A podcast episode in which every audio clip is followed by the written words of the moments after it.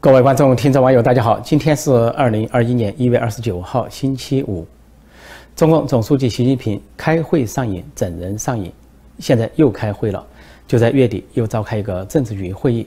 当然，政治局会议是每月都要召开的，不过这个月呢，已经开了很多的会。前面有什么政治局常委会啊，有什么中央党校、什么省部级官员啊研讨会、开班式，啊，又是什么政法的。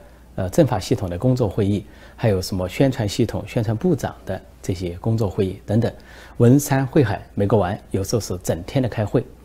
那这回到月底，昨天一月八二十八号，习近平又主持召开了政治局会议，在上面研究各种各样的事情，说其中有一条就是重点是说中央巡视组的呃工作报告，重点工作报告，说是第六轮中央巡视组。所谓中央巡视组，就是。这个司法古代了，封建王朝这个人治的那一套，那就是钦差大臣到下面去巡视。所以，中国历史啊，过去了两千年或者五千年，这一套依然没改，就是皇帝派出钦差大臣到各地去查官员，看对皇帝忠不忠。习近平呢，就派中央巡视组到各省市、到各部委去查，这就是所谓巡视组的意义。那么，这就是整人的一套，所以他开会上瘾，整人上瘾。那么就在开这个会的同时呢，现在要在香港整人，整香港人那都是家常便饭。现在是整自己人，就是中联办。呃，中国呢驻香港的最高机构叫中联办。香港回归的时候最早，中国号称港人治港，后来发现呢是商人治港，因为董建华是商人出身。后来又发现呢是第二步是精英治港，就是曾荫权。后来又发展到地下党治港，就是梁振英或者林郑月娥。那么香港人还有一个说法叫西环治港，就不是港人治港，是西环治港。西环指什么呢？就是中联办位于西环，说是中联办在治港。那么现在习近平当局还觉得不够，觉得中联办治港还不够，要北京治港。所以呢，现在重点的整数居然是中联办，是中共自己在内设立机构。那么上一回已经整数了。那么中联办以前的主任呢，叫王志明。是习近平从福建带过去的习家军人物，是他的福建旧部。但是香港发生大抗争之后呢，习近平觉得这个王志明不够强硬、不够左、不够狠，把他调离，调到北京当一个闲差，所谓中央党史和文献研究院副院长。那么调去一个呢，是对港澳事务毫无经验、根本不熟悉的一个极左官员，而且那个官员本来已经退休，又被习近平拉出来这个重用，啊，也就是说找不到人了。那个人呢叫罗慧宁，以前是山西省委书记，本来在六十五岁之后就退休赋闲了，结果又被习近平呢临时派上用场，送到香港去，啊，推行极左路线。如果说上一回那是二零一九年底的大清洗，只是清洗了一个人，那么这一回呢是全盘清洗，说中联办呢除了这个主任啊六个副主任啊什么秘书长这些以外，下面又设了很多的部厅什么司。啊，总共的人员很庞大，叫四百八十人。说这一回要一举清洗一半，要把二百四十人换掉。这个大清洗啊，搞得这个香港的中联办是人人自危，人人恐慌。啊，他们的说法叫做海啸式的大清洗，海啸般的大清洗。那么，习近平对自己人不信任，对共产党自己人派驻的干部不信任，大清洗。那么这意味着什么呢？意味着他认为这些人啊不够狠。不够硬，不够走，就跟那个王志民一样，虽然是他的习家军人物，都辜负了他。以前他派一个习家军人物叫胡和平到陕西当省委书记，后来也是调回北京当一个闲差，什么文旅部长。当时胡和平就感叹说：“呃，我虽然认为自己尽力了，但是离总书记的要求还差得远。意意思就是说，他做不到习近平所要求的那么走、那么硬、那么狠。”同样道理，对中联办也合适。对香港人来说，觉得这些人已经是够左、呃够硬、够狠的了，但是离习近平、王沪宁的标准还差得很远，认为不够左、不够硬、不够狠，因此呢，干脆撤换一半，说这回撤换一半。说不定下一回撤换另一半，因为他全部撤走的话，工作无法交接。也就是说，这回拆掉百分之五十，刚好四百八十的百分之五十，二百四十人。那么不排除等到新的极左派上任之后，马上又把另外二百四十人给炒掉。这回整中联办，那么下一回有可能整港澳办，因为港澳办是同样的道理。原先有个叫张晓明，啊，在大抗争的期间，习近平嫌他啊不够左、不够硬、不够狠。把他贬为副主任，贬为副主任之后呢，张晓明为了保住官爵，反而呢显得更左、更硬、更狠了。但是呢，习近平对他不放心，调去一个人当主任，做他顶头上司，顶替他以前的位置，形成对张晓明直接的羞辱和侮辱。调去是谁呢？夏宝龙是以前浙江省委书记，习近平的呃亲信直系的啊，习家军、浙江新军。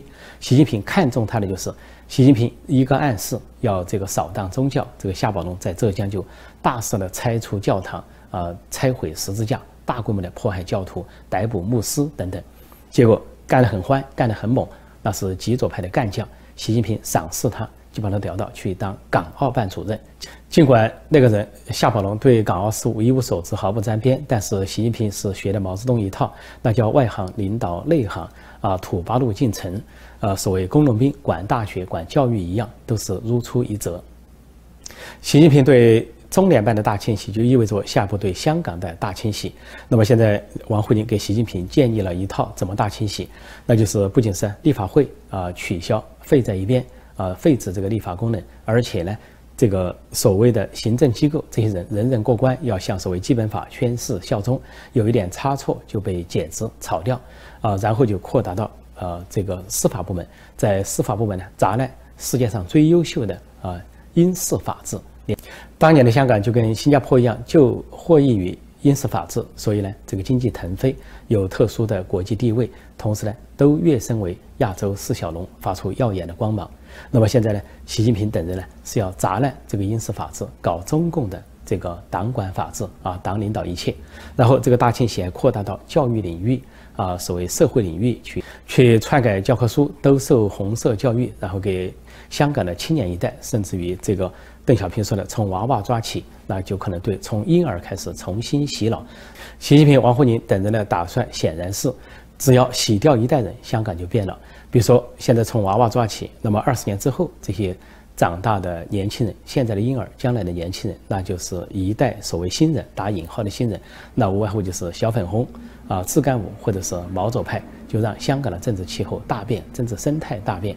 问题是到那个时候，你。习近平、王沪宁安在，你们的年龄老朽还是死亡？然后香港的变化对你来说又有什么意义呢？难道二十年之后，习近平、王沪宁这些老朽要把这个香港赤化的香港，呃，一党专政的香港、砸烂的香港一起带走，带到地狱去做他们的殉葬品、陪葬品吗？总之，凡是正常人都无法了解，也无法理解，像习近平、王沪宁这些极左人物，他们的心思是什么？他们的目的是什么？他们的人生意义何在？他们究竟是为什么而活着，或者为什么而抓狂？只看到他们开会上瘾，整人上瘾，一天不开会就脚底发痒，一天不整人就手心发痒。说到开会上瘾、整人上瘾。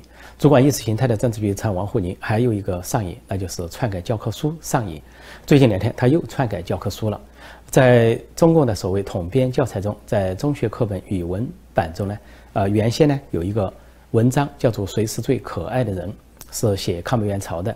在二零零一年之前，在中学课本中一直有那个文章，呃，到了二零零一年之后呢，大概在这个胡锦涛、温家宝主政这个前后呢，开始呢就这个文章消失了。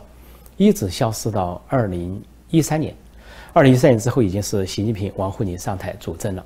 这个时候，在二零一三年又恢复这篇文章，把谁是最可爱的人放进去。但到二零一四年又放下来，放下来呢？当时有关的所谓的啊领导就是对外放话，说是与东北亚形势不合，放下来已经六年了，现在又给放上去。这两天，显然来自于。主管意识形态的最高的政治局长王沪宁的直接下令，现在中学课本又把这篇文章放回去，说是放在统编教材语文七年级下册第七课。那这篇文章呢？呃，谁是最可爱的人？是中共的红色作家、御用作家魏巍所写的，写的是说抗美援朝，说他到前线去看到，说中共的呃士兵就是号称志愿军啊，跟美军和联合国军拼杀留下的场面。啊，拼杀的如何的惨烈，如何的血腥，啊，说有的是这个手指掰断，什么脚趾抠断，都还在跟对方肉搏。说肉搏的结果是，啊，双方呢都同归于尽。而同归于尽之后呢，他在现场看见到处都是，啊，断腿残臂，啊，非常的血腥和恐怖。在做了那一番恐怖的描写之后，这个魏巍就下了一个结论，说他们就是新时代最可爱的人，就指的中共那些志愿军。啊拼的这个腿断脚断，手指脚趾横飞，最最后尸体不全，支离破碎的这些人，就是新时代最可爱的人。据说呢，他那篇文章还受到了说当时的毛泽东和朱德的嘉奖，因此就印到中学课本去，究竟是去对。中小学生进行教育还是恐吓？那那么现在王沪宁决定又要把这篇文章放回去了，那就是因为当前的美中关系啊紧张对抗的美中关系，甚至有可能爆发这个战争啊新的一场美中战争似乎啊迫在眉睫啊。习近平号称的是啊全时待战，随时能战。由此可见，这个主管意识形态的政治局长王沪宁有多么的操心，多么的费心，呃，为了这个控制十三亿人民。啊，除了他管党媒党报所有的网站之外还不够，现在还要管教科书，而且随时琢磨着教科书哪些要增，哪些要减。就说为了给十三亿人民洗脑啊，对十三亿人民进行脑控，这个王沪宁可谓是费尽心机，绞尽脑汁。在中国有一个突发新闻，支付宝的存款一夜之间被洗劫了，被党和政府洗劫了。支付宝都知道是马云创造的阿里巴巴和蚂蚁金服的一个呃网络平台，是一个金融支付。那么不只是支付宝一夜之间被洗劫，就是所有的民间的互联网的这种金融平台、存款平台都被洗劫，就包括支付宝、啊京东金融、滴滴金融、天星金融等，就在二十七号前两天一月二十七号这一天一夜之间。近两万亿的存款全部给移走，移到哪去了呢？移到了中共的国有银行，就是党有银行，什么银人民银行了、商业银行了、这个农业银行、建行，无外乎就是这些，就相当于这个党和政府对民间金融平台的一次洗劫。这洗劫是什么意思呢？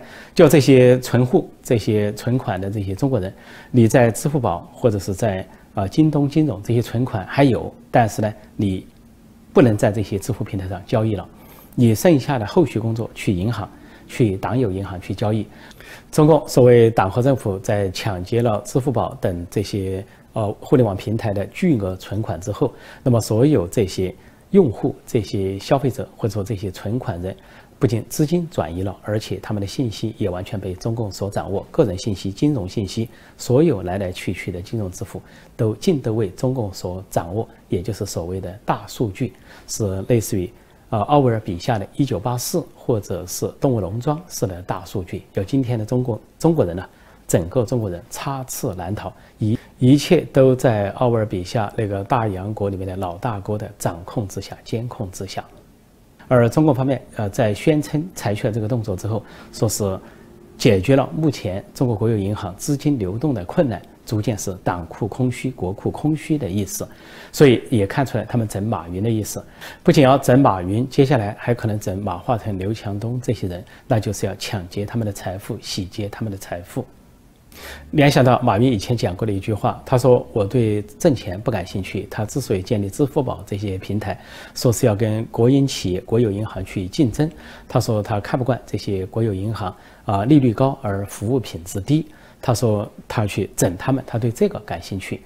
他说那番话的大意如此，但是他说那番话呢，应该说是半认真、半幽默，带有一点调侃的意味。